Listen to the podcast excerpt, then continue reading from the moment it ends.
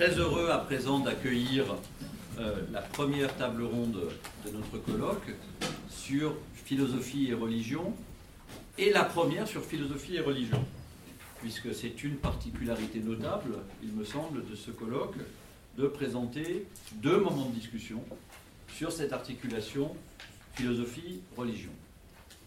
Chose remarquable et qui fait contraste avec euh, les précédents grands bilans de la philosophie française que je mentionnais au début, celui du débat en 1992, euh, celui euh, de Cité en 2014 et 2015, où la présence de la religion et de l'articulation philosophie-religion était beaucoup plus discrète.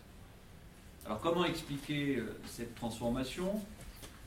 On sait bien qu'il ne faut pas la mettre au, compte d'un supposé retour du religieux.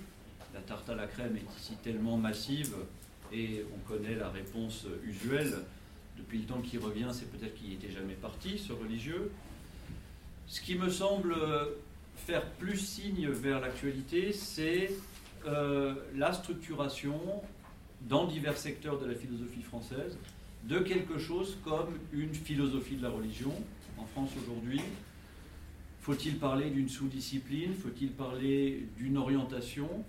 En tout cas, quelque chose comme une organisation, à partir par exemple d'un certain nombre de postes qui s'ouvrent dans les universités, à partir d'une association francophone de philosophie de la religion euh, qui s'organise depuis 3 ou 4 ans, à partir de plusieurs signes institutionnels de ce type. Mais est-ce que ce constat lui-même suffit? Sans doute pas, puisque philosophie et religion, c'est bien sûr beaucoup plus que la philosophie de la religion. Euh, je suis sûr donc qu'au cours de cette table ronde, ce sont d'autres questions qui vont s'ouvrir, d'autres questions que celles qui touchent à la constitution stricte euh, d'une discipline, une discipline philosophique aujourd'hui, d'autres questions donc sur l'articulation très large de la philosophie et de la religion.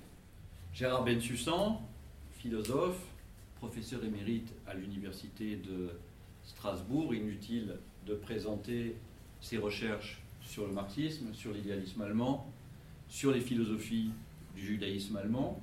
Il collabore aux archives Boussole de Paris depuis plusieurs années. Parmi ses derniers ouvrages, je voudrais aussi mentionner Les deux morales, chez Vrin en 2019, et apparaître donc très bientôt une philosophie de Proust, Aujourd'hui même. Aujourd'hui même, félicitations. Euh, une philosophie de Proust, donc, sur l'écriture de l'involontaire au classique Garnier. Gérard Bien, merci Philippe, merci euh, aux organisateurs de ce très important colloque. Euh, et merci d'avance à vous pour votre écoute. Pour essayer de dire quelque chose du rapport entre philosophie et religion, qui est le thème de cette rencontre, de cette table ronde. Philosophie et religion, c'est-à-dire pour être clair, dans notre tradition de pensée, dans la philosophie, il s'agit euh, du rapport entre philosophie et christianisme, de façon massive. Donc pour, en dire quelque chose, et pour essayer de, me poser la question et de tenter de comprendre si ce rapport entre philosophie et religion, c'est-à-dire philosophie et christianisme, je, reviendrai peut-être sur ce point euh, tout à l'heure, pour essayer de comprendre si ce rapport est euh, d'entre-inclusion ou au contraire d'extériorité, c'est-à-dire de, concurrence ou de surpassement de l'un dans l'autre, je voudrais, Philippe vient de l'indiquer, verser très brièvement à notre discussion quelques éléments point trop intempestifs, je pense. Je, crois au contraire que ces éléments de, réflexion sont absolument décisifs pour notre réflexion ici aujourd'hui. Euh, quelques éléments donc venus à partir des Allemands, en effet, et de l'idéalisme. Je pense qu'on peut convenir sans peine que ce moment de pensée, disons très très grossièrement euh, Kant, Hegel, Schelling, ce moment de pensée dispose euh, un certain nombre de, thèmes, de, configurations qui, contraignent et qui aident aussi à, poser, à se poser la question de la séparation ou pas de la philosophie et de la religion, de leur séparation au sens, euh, français. On, peut d'ailleurs se souvenir du, débat entre Gilson et Breillet au début des années 30. Je, parlais donc d'une séparation au sens français, c'est-à-dire au sens des Lumières françaises, au sens où on parle de la séparation de l'Église et de l'État, ou bien de leur déséparation, j'appelle ça comme ça, euh, au sens allemand, plus précisément euh, hegelien, je vais essayer de m'expliquer là-dessus. Euh, alors d'abord, pourquoi les Allemands et pourquoi, de façon très outrancière, bien sûr, dans un exposé de, de 20 minutes, les mettre comme ça tous dans le même sac? Je dirais que pour eux, et la, différence avec la tradition française va saute aux yeux immédiatement, c'est même pas la peine que je la précise. Pour les Allemands en question, j'ai indiqué trois noms, la religion, disons la chose comme ça, massivement, la religion, ça pense. Euh, ce point ne préjuge en aucune façon de ce que le droit, la politique, l'institution pourront statuer quant à ce rapport entre euh, philosophie et religion c'est même un point crucial, d'ailleurs, si j'ai bien compris, les, exposés qui suivront reviendront sur cette espèce de médiation anthropologique du politique entre philosophie et religion. Euh, la religion, ça pense, et la philosophie, euh, qui reconnaît donc dans la religion une pensée, et une pensée c'est toujours à la fois plus large et plus étroit qu'une philosophie, la philosophie va donc tenter alors, et ce sera son effort même, de penser pour elle-même cette pensée. Euh, j'évoquais euh, j'évoquais euh, Hegel, j'ai cité Hegel comme ça en passant, c'est son geste même que je suis en train de décrire. C'est-à-dire que Hegel voit dans la religion la présentation pensée de l'absolu, d'un absolu, d'une image de l'absolu, pourrait-on dire, une représentation donc de l'absolu, représentation, ça veut dire à la fois une présence et puis la, présence de ce qui n'est pas présent, la présence d'une transcendance, à charge pour la philosophie, je suis donc dans, la, façon hegelienne de penser euh, cette question, mais elle, elle, me paraît très importante, à charge pour la philosophie d'exaucer cette représentation, cette présence du transcendant, euh, cette présence de la pensée portée par la religion, jusqu'au concept, dans le concept et de cette façon de délivrer le sens spéculatif propre de la religion. On pourrait dire que le philosophe accouche la religion de sa vérité, ce qui est une figure très perverse et très redoutable. Mais on, pourrait dire la chose comme ça. Euh, et il y a dans ce geste qui est, je le répète, le geste même de Hegel, une ambivalence, bien sûr, euh, mais qui est à la fois, lourde et qui, et qui ne manque pas d'être riche également.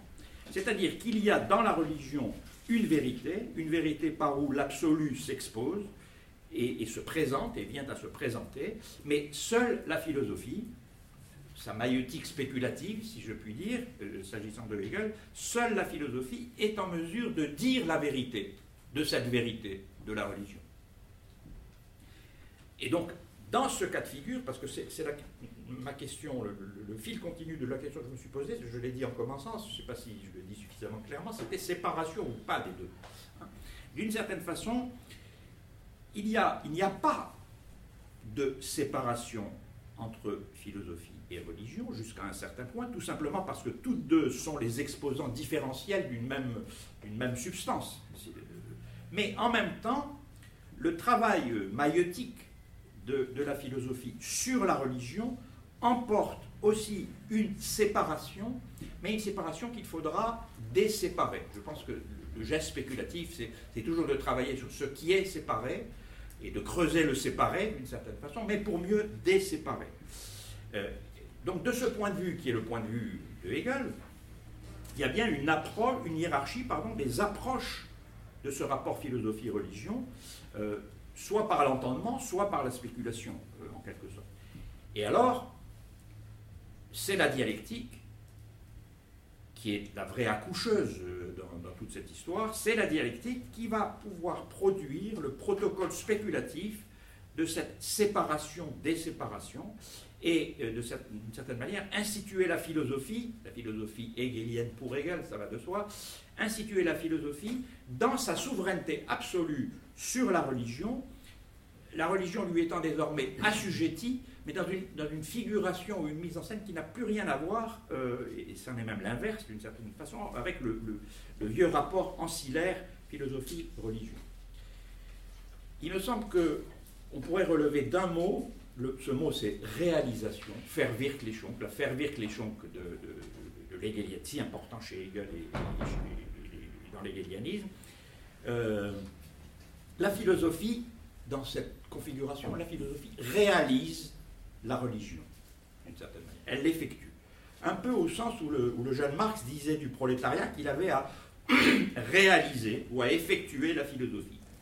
Sauf que ce rapport de réalisation euh, qui est inventé et qui est très riche euh, dans l'hegelianisme, ce rapport de réalisation est en quelque sorte autoréverse, si je, puis dire. C'est-à-dire que, on voit très bien ce que ça peut donner dans le, cas du marxisme, si, le, prolétariat vient à faillir, à faire défaut d'une certaine façon, euh, on voit le, champ qui est laissé à la philosophie qui, réalisera quelque chose du prolétariat et ce sera une façon de désastre, mais ce n'est pas notre propos. Quand je dis que cette notion de réalisation est, complexe et, et qu'il y a une ruse de la réalisation euh, qui, prend souvent Hegel euh, par défaut, on pourrait imaginer, entre philosophie et religion, je reviens à mon propos, on pourrait imaginer un tout autre ordre de réalisation, justement, et considérer que la religion, mais alors quelle religion Je veux dire, je ne parle pas ici de confession, j'ai dit qu'il s'agissait du christianisme massivement, ce qui poserait la question du judaïsme et de l'islam par ailleurs, et en particulier peut-être du, judaïsme, étant donné la, très ancienne fréquentation de, du judaïsme et de la philosophie. Euh, on pourrait donc considérer que la religion, quel type de religion? C'est une question que j'ouvre et que je referme, non pas quelle confession, mais quel type de religion la, religion peut parfaitement réaliser la philosophie. C'est ce qu'a très bien vu Nietzsche quand il dit, quand il dit du christianisme qui n'est rien d'autre qu'un platonisme pour le peuple. C'est un mode de réalisation inattendu du point de vue hegelien et qui pourtant euh, ne manque pas de, consistance. Et dans, ce sens, dans le sens que je viens de dire très très vite, je, m'excuse pour le, côté elliptique de certains de mes propos, euh, dans ce sens, on peut dire de, Hegel, plus que d'aucun autre philosophe, qu'il est le philosophe du christianisme par excellence.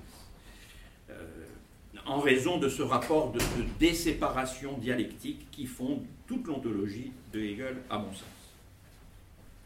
Alors, le philosophe qui forme le contraste le plus marqué, me semble-t-il, avec ce schéma hegelien, c'est Schelling le Schelling de la philosophie de la révélation. Il est remarquable que Schelling écrit une philosophie de la révélation alors que, Hegel enseigne une philosophie de la religion.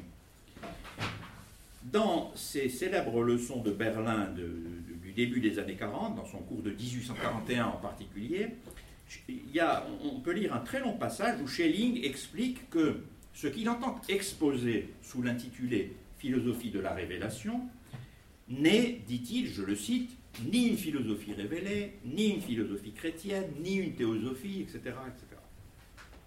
Je n'ai pas le temps de revenir sur ces pages très intéressantes et très instructives pour, notre, pour le sujet même de cette table ronde. En tout cas, pour Schelling, la philosophie de la révélation, exactement comme la philosophie de la mythologie, qui constitue les deux blocs de ce qu'il appelle philosophie positive, la philosophie de la révélation euh, entend soumettre la philosophie, la raison philosophique, à une confrontation avec ce qui lui est extérieur.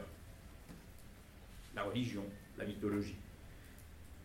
Euh, et c'est ce qu'il y a de plus stimulant chez Schelling, c'est-à-dire d'une façon plus, large, tout ce que Schelling apporte quant au rapport de la philosophie à ce qui n'est pas elle, et qui la conduit à ce que Schelling appelle sa propre extase, c'est-à-dire à la nécessité pour la raison philosophique de s'excentrer de se démettre d'elle-même, en quelque sorte, pour continuer à penser et à se penser.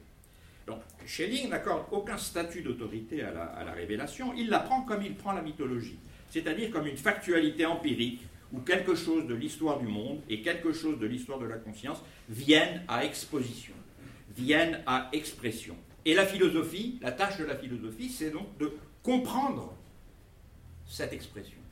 Non pas comme un moment de soi ou un moment de sa propre histoire, mais comme une mise à l'épreuve de soi. Vous voyez que la différence avec le cheminement hegelien est forte. Le questionnement schellingien sur le, rapport entre philosophie et religion, qui se ramifie autour du concept de révélation, mais arraché à sa tradition, euh, disons à la, théologie révélée, euh, et, aussi du concept de positivité, mais lui-même arraché à, l'usage qu'en faisait le jeune Hegel, cette, philosophie de la, révélation euh, voudrait essayer de comprendre. Schelling, à propos de la mythologie, appelle ça de façon totégorique, qui est le contraire de l'allégorie. Hein. on pourrait dire euh, que, Hegel comprend la religion de façon allégorique, là où il s'agit au contraire de la, comprendre pour elle-même et comme épreuve même de la raison, de la recevoir totégoriquement, c'est-à-dire en, prenant au sérieux, d'une certaine façon, ses contenus spécifiques et non pas en, exposant ou en élaborant une doctrine. Alors, ces deux chemins, Hegel et Schelling, que j'ai très grossièrement euh, essayé de retracer, où d'une certaine façon tout l'idéalisme spéculatif à la fois s'accomplit et sort de lui-même, euh, ces deux chemins divergent, ce n'est pas la peine que j'y revienne, euh, qui sont celui de l'emboîtement et celui de la contiguïté, pour dire les choses de façon très descriptive, ces deux chemins partage malgré tout une sorte de préalable commun, à savoir que la religion chrétienne se tient dans un rapport consubstantiel avec la philosophie, soit que cette dernière, la philosophie, euh, en réalise l'accomplissement spéculatif, c'est la figure hegelienne, soit que, au fond, la philosophie n'aura été possible, et c'est une idée qu'on trouve chez Nietzsche, j'ai rappelé sous quelle figure tout à l'heure et qu'on retrouve chez un penseur juif comme Rosenzweig, euh, la philosophie n'aura été possible qu'à l'intérieur du christianisme, d'une certaine manière. Et en ce sens, on pourrait aller jusqu'à dire, je me réfère ici à un texte de Merleau-Ponty qui dit ça parfaitement, dans, Signe, dans un, dans un texte qui s'appelle, euh, si je me souviens bien, Philosophie et religion, d'ailleurs, tout simplement, ou Philosophie et, christianisme, je ne sais plus. Et dans ce texte, Merleau-Ponty, je le cite, explique que euh, la philosophie chrétienne, il y a aussi un débat sur. Ce serait une toute autre question, la question de savoir s'il y a une philosophie chrétienne euh, ou pas. Et cette, euh, cette, philosophie chrétienne, je cite Merleau-Ponty, contient tout ce qui s'est pensé en Occident depuis 20 siècles.